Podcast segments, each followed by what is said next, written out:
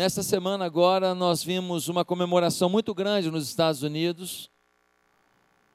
E essa comemoração foi a comemoração do Dia de Ação de Graças, ou Thanksgiving.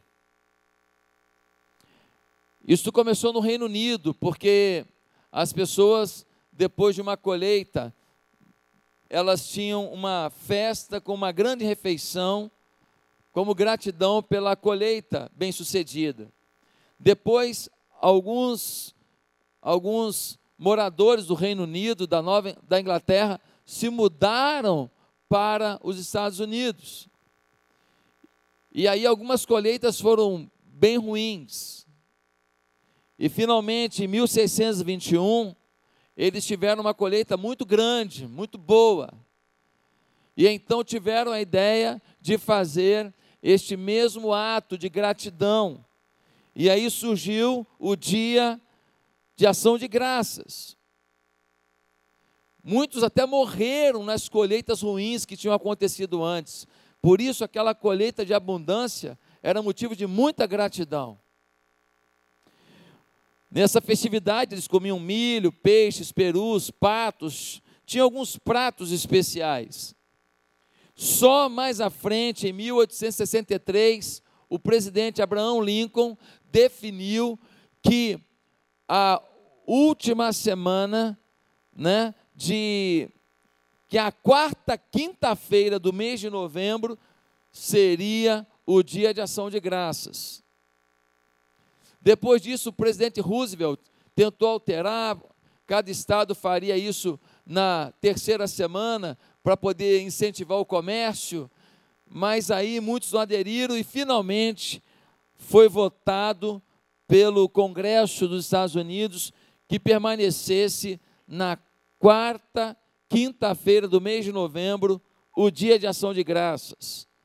E tem um prato principal nesse dia que é o peru. O peru dança nesse dia, né? O Turkey Day. E o que é feito nesse dia? As famílias se reúnem e as famílias, antes de comerem aquela comida, eles devem declarar pelo que eles têm gratidão a Deus no ano que passou.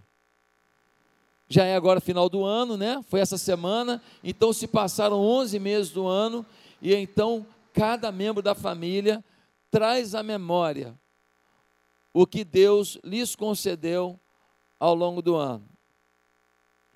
Agora, o que é interessante é que nós temos acompanhando Thanksgiving uma celebração chamada Black Friday. Essa sexta-feira negra, ela se originou por ser um feriado de Thanksgiving, então muita gente aproveitava essa sexta-feira para ir fazer suas compras natalinas, já que era um feriado era um dia que não se trabalhava e muita gente procurava comprar as coisas para o Natal. E então, isto começou a motivar o comércio a criar promoções, e aí surgiu, acompanhando o Thanksgiving, o Black Friday, um grande dia de promoção. Nos Estados Unidos, tem gente que vai de madrugada para a fila, principalmente em loja de eletrônico, televisão, computador, celular vai de madrugada para pegar os melhores produtos, os produtos mais baratos.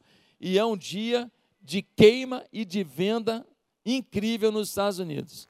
Agora deixa eu te perguntar uma coisa: você viu Black Friday aqui no Brasil também? Sim? Você viu?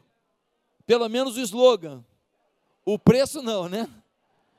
Era 50% do dobro, não, não é? Mas teve Black Friday, não teve? Um monte de propaganda na televisão falando de Black Friday, sim ou não? Pois é. O título da mensagem de hoje é: Preferiram a Black Friday. Os Estados Unidos têm uma comemoração muito mais forte, muito mais poderosa, muito mais incrível, que é o Dia de Ação de Graças. Nosso povo não pegou esta comemoração, mas pegou a parte comercial, pegou a parte promocional, a parte financeira do evento. Isso me assusta. Porque isso revela a saga do comércio. Sim. A vontade de vender. Mas revela mais que isso. Revela a nossa inconsciência diante das bênçãos recebidas. Demonstra a nossa ingratidão diante das benesses recebidas. Porque se tem um evento que trabalha principalmente a família ao redor da mesa, falando do que Deus deu, a gente só se preocupou com o que o comércio pode financiar, facilitar a venda, fazer promoção. Queridos, a natureza humana é ingrata. No jardim do Éden tinham centenas de frutas. Centenas. O ser humano, ao invés de agradecer pelas centenas de fruta, quis comer o fruto proibido. Não era suficiente o que Deus deu, queria provar do que Deus proibiu. Jesus foi vítima da ingratidão. E eu quero ler um texto da Bíblia que mostra um desses momentos de ingratidão para que a gente possa extrair daqui algumas lições para a nossa vida hoje. Abra sua Bíblia em Lucas 17. Lucas 17.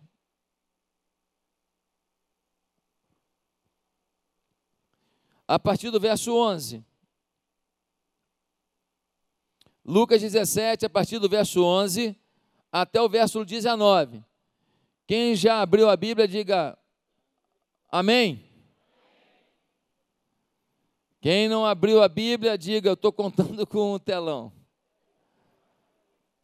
Vamos ler. Diz assim: A caminho de Jerusalém, Jesus passou pela divisa entre Samaria e Galiléia. Ao entrar num povoado, dez leprosos dirigiram-se a ele, ficaram a certa distância e gritaram em alta voz: Jesus, mestre, tem piedade de nós. Ao vê-los, Jesus disse: Vão mostrar-se aos sacerdotes. Enquanto eles iam, foram purificados. Um deles, quando viu que estava curado, voltou, louvando a Deus em alta voz prostrou-se aos pés de Jesus e lhe agradeceu. Este era samaritano. Jesus perguntou: Não foram purificados todos os dez? Onde estão os outros nove? Não se achou nenhum que voltasse e desse louvor a Deus, a não ser esse estrangeiro. Então ele lhe disse: Levante-se e vá, a sua fé o salvou. Queridos, dez homens leprosos. Deixa eu te explicar a realidade do leproso. A lepra era uma doença sem cura no tempo de Jesus. Aquelas chagas iam tomando o corpo e de repente um dedo cai. E de repente um pedaço do braço cai. Uma orelha cai um olho estraga. Uma doença terrível que ia dilacerando, estragando, apodrecendo o ser humano. Essas pessoas eram expulsas da cidade. E quando a gente lê no Levítico, a gente vê a regra. A regra é a seguinte: quando alguém fosse chegar perto de um leproso, ele tinha que gritar em alta voz: a 100 metros da pessoa: impuro, impuro, impuro, eu sou impuro. Porque se o leproso deixasse alguém se aproximar dele, e alguém da cidade percebesse isso, a lei era apedrejem esse leproso até a morte. Essas pessoas eram retiradas da cidade. E aí um leproso sai da cidade, encontra com outro, o que acabava acontecendo? Um grupo de leprosos começava a viver juntos, formava uma aldeia de leprosos. A situação é de calamidade total, é de espera da morte, é de desprezo. Aquele leproso tinha filho, não importava, o filho na cidade ele não podia ver. Tinha mulher, acabou, acabou o casamento. Tinha pai e mãe, não podia ver. É isolamento, é tristeza, é angústia, é morte. No entanto, algumas pessoas não estavam realmente com lepra. Às vezes, era uma irritação da pele. Às vezes, um tipo de micose. Então a pessoa, ela depois de um tempo, verificava que a pele melhorou. Então ela poderia ir ao sacerdote, porque não tinha UPA, não tinha Lourenço Jorge. Ela ia no, no sacerdote e falava: Ó, eu estou curado. Sacerdote, amigo, está 100 metros de mim. Se tu aproximar aqui não tiver curado, vai ficar ruim. Não, eu estou curado. A pessoa aproximava. Olhou, está curado, porque não foi lepra. Foi outro tipo de coisa que parecia lepra. Então, o que a pessoa tinha que fazer?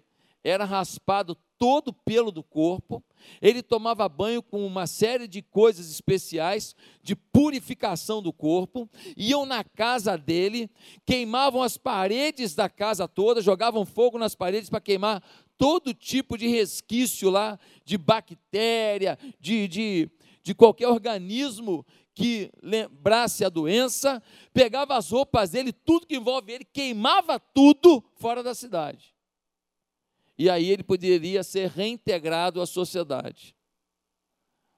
O que está acontecendo aqui? Dez leprosos, eles começam a andar juntos. E eles começam a ouvir que tem um homem que cura, que faz milagres.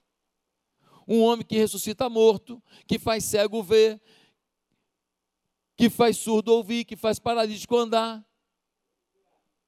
E eles começam a ouvir. E um deles identifica: é o Jesus está vindo lá. Mas eles não podem ir pertinho, tem que ficar 100 metros. Então, Jesus a 100 metros, eles falam: Ei, Jesus, por favor, tem misericórdia da gente, cura a gente. Jesus entende o que? São leprosos, por isso que não chegaram perto. E ele diz: Vão vos apresentar aos sacerdotes eles começam a ir. Enquanto eles estão indo para se apresentarem ao sacerdote, o que acontece? As chagas começam a fechar, começam a cicatrizar. A pele avermelhada, roxeada, ela começa a ficar da cor natural. E de repente as suas chagas vão sendo completamente sanadas. Eles ficam desesperados de alegria. Nove saem correndo, ainda com mais velocidade, que agora não tem limitação no corpo, não tem mais dor para andar, não tem mais dor para caminhar. Eles vão correndo até o sacerdote. Mas um cara volta. Quem é esse camarada? O samaritano. Quem é o samaritano? O samaritano é um povo misturado do povo de Israel com povos estrangeiros, ou seja, o samaritano é um mestiço. O povo de Israel despreza o samaritano. Mas na hora da dor, na hora da lepra, até samaritano e judeu anda junto. Na hora do sofrimento é que a gente às vezes descobre que aquele que é diferente da gente é a maior amizade, o maior carinho que a gente podia ter. E aí, esse samaritano volta, se prostra aos pés de Jesus e fala: Muito obrigado, muito obrigado, muito obrigado, eu estou curado. Jesus faz uma pergunta interessante: Não foram dez os curados? Ou será que eu falei em alguém aí? Não foram dez? Só voltou esse estrangeiro, só voltou esse mais rejeitado de todos para agradecer. E aí Jesus olha para ele e vai dizer uma coisa muito forte: Levante-se e vá, a sua fé o salvou. Meus amados e queridos irmãos, que coisa tremenda! Nove receberam uma cura física, mas esse aqui recebeu a cura da alma. Nove receberam um presentaço, um corpo purificado, mas esse recebeu a vida eterna. Nove receberam a possibilidade de participar da sociedade novamente, mas esse recebeu a entrada na sociedade eterna, na vida dos servos, na vida dos salvos, na vida dos transformados. Ou seja, para o grato tem algo a mais. Pastor, o que você quer dizer? Eu quero dizer que tem muita coisa na sua vida que não acontece por causa da sua ingratidão.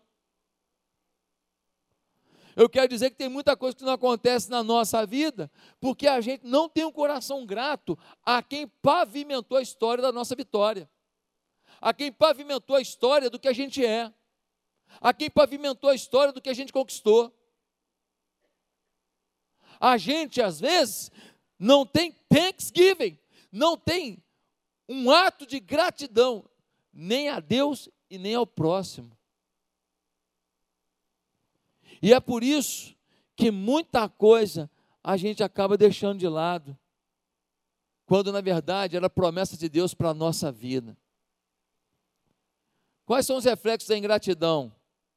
Esse texto nos apresenta três reflexos muito importantes. Primeiro, a ingratidão tem memória curta.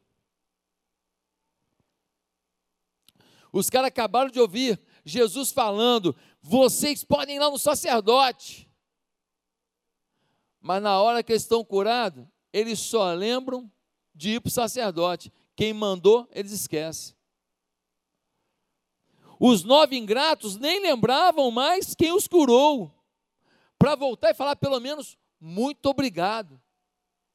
Os nove ingratos não entenderam que mais importante do que ir se reintegrar à sociedade era demonstrar gratidão por quem lhes possibilitou isso. O único leproso grato procurou saber onde Jesus estava, porque Jesus estava andando, ele voltou e procurou e achou. Queridos, a pessoa ingrata não se lembra do que lhe foi feito ontem. Sua mente é bloqueada para as lembranças do que recebeu, mas para o que acontece de ruim, se lembra todos os dias, por anos e anos. O ingrato lembra de uma falha sua, de uma frase sua por anos, mas não lembra um gesto que você fez ontem de bom. É como se você tivesse uma dívida com ele, e tudo que você fizesse de bom fosse pouco perto de um ato que ele achou que foi ruim, ou que realmente foi ruim. A mente da pessoa ingrata só pensa em si mesma, só quer mais. Já a pessoa grata se lembra mesmo que a própria pessoa que o ajudou se esqueça do bem que fez. O grato, você fez um bem para ele, você nem lembra o que você fez, mas ele não esquece. Ele te lembra, olha, naquele dia você falou isso para mim, você fez isso por mim, você falou, fez assim, você fez assado. Ele é grato. E você nem lembrava. Você nem estava contando com, com um muito obrigado mais. Você é grato a todos que fizeram algo por você? Uma filha me disse: Meu pai nunca me falou, eu te amo. É uma frustração para mim. Tudo bem, acho que é legal ouvir papai dizendo eu te amo, legal. Mas eu perguntei para ela: seu pai trabalhava muito? Ela, sim. Nossa família, é, meu pai tinha que trabalhar demais para sustentar a gente. Eu perguntei para ela: o seu pai era bom para a família? Sim, um homem bom. Eu perguntei: o seu pai era um homem honrado? Sim. Eu falei, o seu pai levou você para a igreja para conhecer o Evangelho? Sim, levou. Perguntei se a família do pai dela era uma família muito simples e de pouca afetividade. Ela falou: é, lá na casa do meu pai não é muito comum ninguém falar muita coisa assim de carinho, não. E eu disse para ela: será que teu pai só te fala eu te amo com as palavras? Será que, você, será que você só consegue fazer a leitura do amor dele com palavras? Tudo bem que elas seriam muito boas, seriam necessárias, mas será que você é incapaz de perceber o amor desse homem? Nos seus gestos, nas suas atitudes, no seu esforço, na sua dedicação? Será que você tem que cobrar dele algo a mais diante de tudo que ele tentou dar, lutando para dar? Sofrendo para dar. Às vezes nós somos esquecidos demais sobre o que as pessoas fizeram, só lembramos do que não fizeram. Sabe o nome disso? Ingratidão. Bom dia, ingrato. William Shakespeare disse: ter um filho ingrato é mais doloroso do que a mordida de uma serpente. Quantos aqui têm sido ingratos com seus pais? Muitos aqui vivem numa vida muito legal, muito bacana. Você consegue comer em restaurante, você consegue fazer passeios. O que você já proporcionou de diferente aos seus pais? Não, minha mãe é muito simples, mora lá num, num cantinho de Magé lá, bem pobrezinho lá, e minha mãe é assim mesmo, tal, tá aí. E quando que ela vai provar de alguma coisa para saber que existe algo diferente? Ah, minha mãe não quer sair de lá, não. Minha mãe só fica lá, porque meus irmãos moram pertinho, e eles ficam ali, e o que eles fazem é, final de semana, eles cozinham batata doce e tomam com café. Cuidado, a ingratidão pode matar qualquer sentimento, por mais forte que seja. A ingratidão é um veneno contra os sentimentos mais nobres. A dor da ingratidão é medida pela intensidade que você ama quem a praticou. Quanto mais você ama uma pessoa, mais a sua ingratidão lhe dói, sim ou não?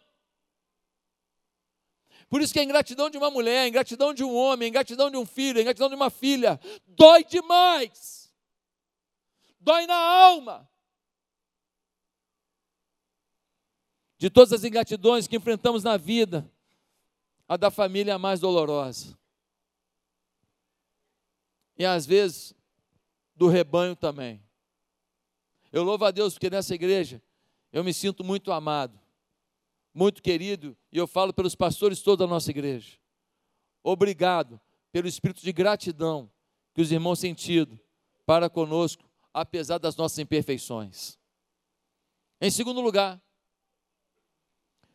a ingratidão inibe expressões de reconhecimento.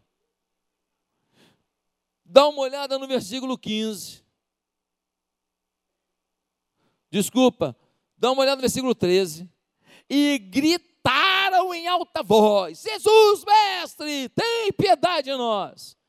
Na hora de receber para si alguma coisa, eles gritaram. Na hora que foram agraciados, nove nem voltaram para falar baixinho, um valeu. O ingrato, ele grita sobre o que ele quer. Ele grita sobre o que fizeram com ele. Ele grita sobre o que ele acha que deveriam fazer por ele. O ingrato só pensa nele. O grato, ele faz questão de expressar nitidamente, transparentemente sua gratidão. Ele fala muito obrigado ele entrega uma flor. Um dia um irmão aqui da igreja me deu um presente muito legal. Muito legal. Sabe o que ele me deu? Uma penca de banana. Porque ele tinha uma bananeira no fundo da casa dele. E ele falou: pô, vou levar uma banana para o pastor. E ele tirou aquela banana e tirou um pedaço, numa penca, e trouxe.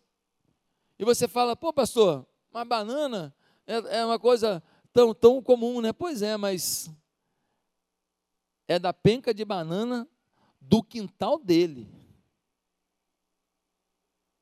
Tem um valor inestimável. E ele deu a penca de banana e ele falou, pastor, é ingratidão, porque minha vida mudou nesse lugar e eu queria dar essa penca de banana. Eu falei, não precisava da penca de banana, mas o seu gesto é muito lindo, é muito precioso, é maravilhoso. Gente, gratidão, gratidão. A pessoa grata não se cala, mas expressa a sua gratidão. Às vezes achamos que a pessoa tem que adivinhar que estamos gratos. Não, não preciso falar para minha mulher que eu estou grato, não. Ela sabe que eu agradeço o que ela faz aqui em casa. Ah, eu não tenho que falar para o meu marido que eu sou grata a ele pelo, pelo esforço dele pela nossa família, não. Ele sabe que eu sou grato. Ah, eu não tenho que agradecer meus pais por me darem condição de estudar num bom colégio, não. Me dão condição de comer todo dia. Não, não. Eles sabem que eu sou grato. E também tem mais. Eu não pedi para nascer. Ah, frase do inferno. Frase do quinto de los infernos.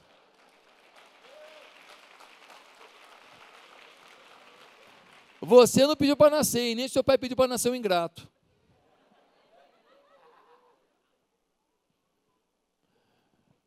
Meu Deus do céu, o que, que custa mostrar gratidão?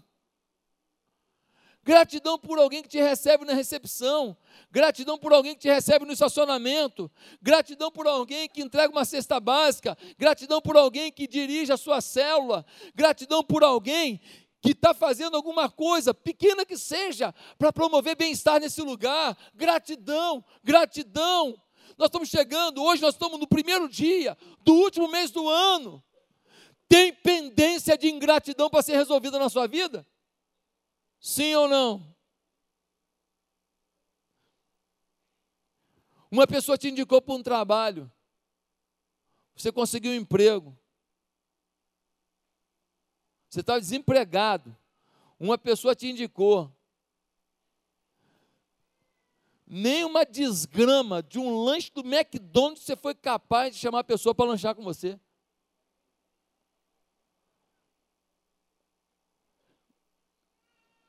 Meu Deus do céu, nem um, no McDonald's tudo bem, não é para ir mesmo não. Mas no hambúrguer aqui da igreja, o VIP, o top, o melhor, o melhor do universo, você nunca pagou um VIP pro cara aqui.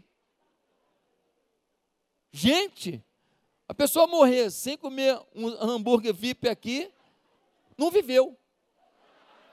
Não viveu. Como é que vai dizer, não, eu passei pela vida e não comi um VIP aqui na hamburgueria da igreja? Está doido, você perdeu a vida. Gente, nós precisamos demonstrar gratidão. Uma mulher me disse assim: Ah, o meu casamento não dá mais. E eu sabia, presta atenção aqui, eu sabia que a vida do marido dela com ela tinha sido de muito carinho da parte dele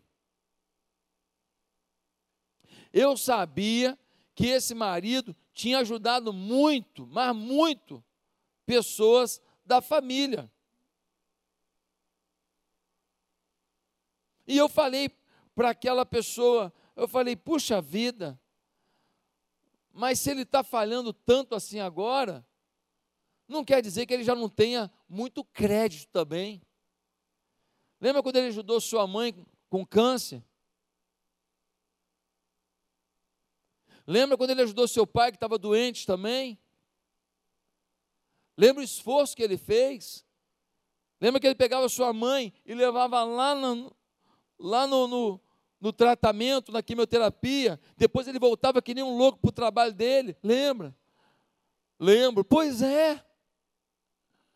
Você só está lembrando do que ele não está fazendo hoje, mas não está lembrando do que ele fez. Se você tivesse falado para ele, muito obrigado, muito obrigado, muito obrigado, você teria armazenado as lembranças e elas ficariam gravadas, arquivadas, e elas seriam crenças da sua vida. Meu marido é um homem bom. Mas quando a gente não verbaliza, a gente não expressa, a nossa gratidão pela bondade dos outros, a gente não arquiva na memória fundamental, na memória principal, essas informações de gratidão. E aí, no dia que vem um momento ruim, E a gente fala: que droga, você não fez, você não fez, você não fez. Aí a gente arquiva as decepções. E aí, nessa memória principal que a gente consulta para tomar os nossos vereditos, tem um monte de informação ruim e não tem informação boa, porque faltou verbalização da gratidão, mas não faltou verbalização da chateação. Quem está me entendendo? Quando eu expresso gratidão, eu arquivo, eu boto no outdoor do meu coração essas informações. E isso é muito lindo, muito lindo. Mas em terceiro e último lugar, a ingratidão limita a percepção da realidade. Pastor, a ingratidão limita a percepção da realidade, sim. Dá uma olhada só. Dez leprosos. Senhor, tem misericórdia de nós. Vão até os sacerdotes. Nove foram em frente, depois de curados. Não perceberam que havia uma realidade muito mais poderosa diante deles do que apenas a cura física. Bateu cegueira. Não enxergaram que, na verdade, eles estavam diante do Filho de Deus, daquele que pode tudo, em todo tempo, na vida de todos. Eles só perceberam que o corpo estava curado e quiseram correr para o sacerdote para poder tomar logo um banho, raspar logo os pelos do corpo e voltar para a sociedade e falar: estou curado em toda a área. Eles não entenderam que mais importante que isso era voltar a quem estava diante deles, que havia concedido aquilo e que poderia conceder muito mais. Queridos, a pessoa ingrata não consegue perceber o que recebe de bom. Só recebe o só percebe o que é ruim, mas a pessoa ingrata também não consegue perceber a realidade dos fatos, não consegue perceber a realidade das pessoas, quem são as pessoas de verdade. Ela pega e julga as pessoas pela decepção, e não porque ela, pelo que elas realmente são, pelo histórico delas. Elas pegam uma decepção e trabalham todo um julgamento sobre quem elas querem, em função da decepção. É como se a decepção fosse essa massa ruim e eles moldam um boneco novo, só de massa ruim, só de massa cancerígena. Ah, queridos, os nove leprosos ingratos não perceberam que mais que a cura, eles poderiam receber a vida eterna, a paz eterna. Eles estavam diante do príncipe da paz. Eles estavam diante do maravilhoso conselheiro, do Deus forte, do Pai da eternidade. Eles estavam diante daquele que está sobre todo o nome. Eles estavam diante daquele que tem todo o poder. Eles estavam diante do amor personificado, o Filho de Deus, que se entregaria na cruz pelos seus pecados. Ah, meus amados e queridos irmãos, a ingratidão cega. Nem sempre estamos vendo as dificuldades que as pessoas tiveram para nos dar o pouco que conseguiram. Nem sempre conseguimos compreender os caminhos pelos quais os nossos pais passaram para nos dar aquilo que a gente acha ainda tão pouco. Nem sempre a gente consegue compreender a dor que alguns têm que lidar, ainda que estejam gerando na gente algum tipo de dor que não gostariam de proporcionar. A ingratidão é uma cegueira do mal. A ingratidão é uma ausência de amor. A ingratidão é rejeição ao Senhor. Com quem você não tem sido grato? Será que você também não tem sido grato a Deus? Será que a sua atitude para com Deus tem sido de ingratidão? Será que tudo que você usufrui hoje, você realmente tem uma atitude assim, Deus, muito obrigado, o que o Senhor fez por mim já é bom demais, é maravilhoso. O que o Senhor tem feito pela minha vida é tremendo e eu te agradeço, ainda que eu não tenha conseguido certas coisas. A maioria de nós aqui consegue comer três refeições por dia. Acredito que todos. A maioria de nós aqui teve que escolher uma roupa para vir, porque não tinha uma só no armário.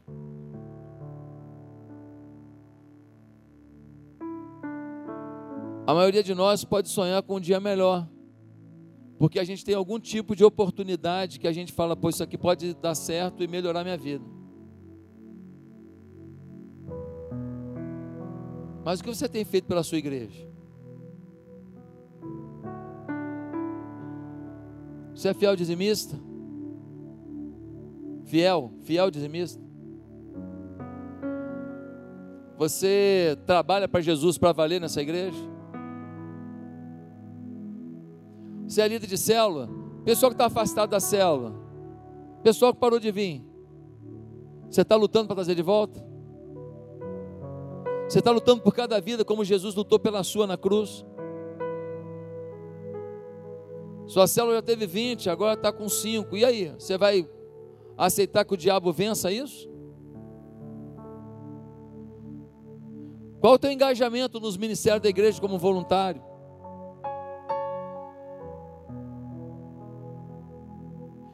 Domingo passado a gente fez um almoço aqui para a creche. Por que você não foi?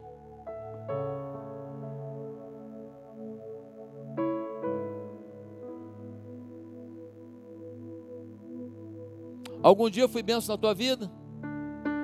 Ainda que a gente não conviva no dia a dia, porque nem Jesus convivia com todo mundo o tempo inteiro, ele estava circunscrito a um corpo só.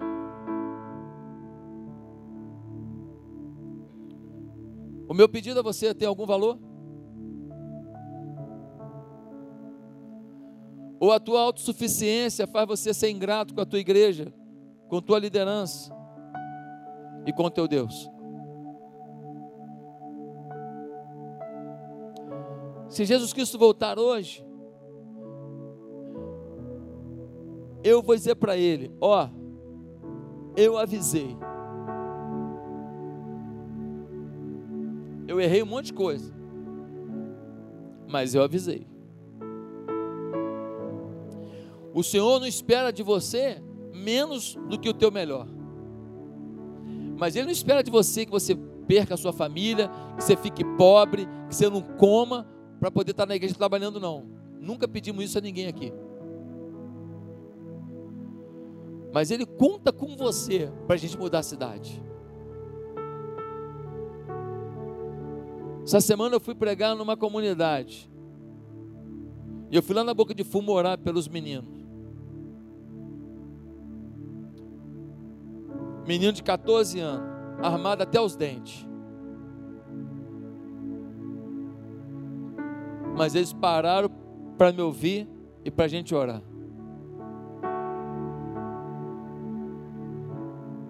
Botaram o fuzil no chão, pegaram as armas e esconderam, um pouquinho, para ouvir que Jesus Cristo os ama e que eles não precisam seguir uma vida errada, não, que eles podem mudar de vida. Sabe que às vezes quem está na bandidagem ouve mais o pastor do que quem está dentro? Sabe que às vezes aqueles que cometem crimes e que podem tirar minha vida numa esquina estão sedentos, mais sedentos por uma orientação do que quem está dentro da igreja e que está usufruindo das benesses do Senhor. Bem, nós estamos chegando ao último mês do ano, mês de organizar a vida, mês de repensar a postura, mês de procurar quem você precisa pedir perdão. Mês de procurar a quem você deve satisfação. Mês de se envolver com a sua célula. Se você está sem célula, por favor, você pode atender o meu pedido. Que ninguém aqui fique fora de uma célula, porque você merece ser cuidado, e fora da célula, você pode sumir da igreja e ninguém nem saber. Pastor, mas eu estava na célula e também não me ligaram. A célula pode errar, mas fora da célula o erro é certo.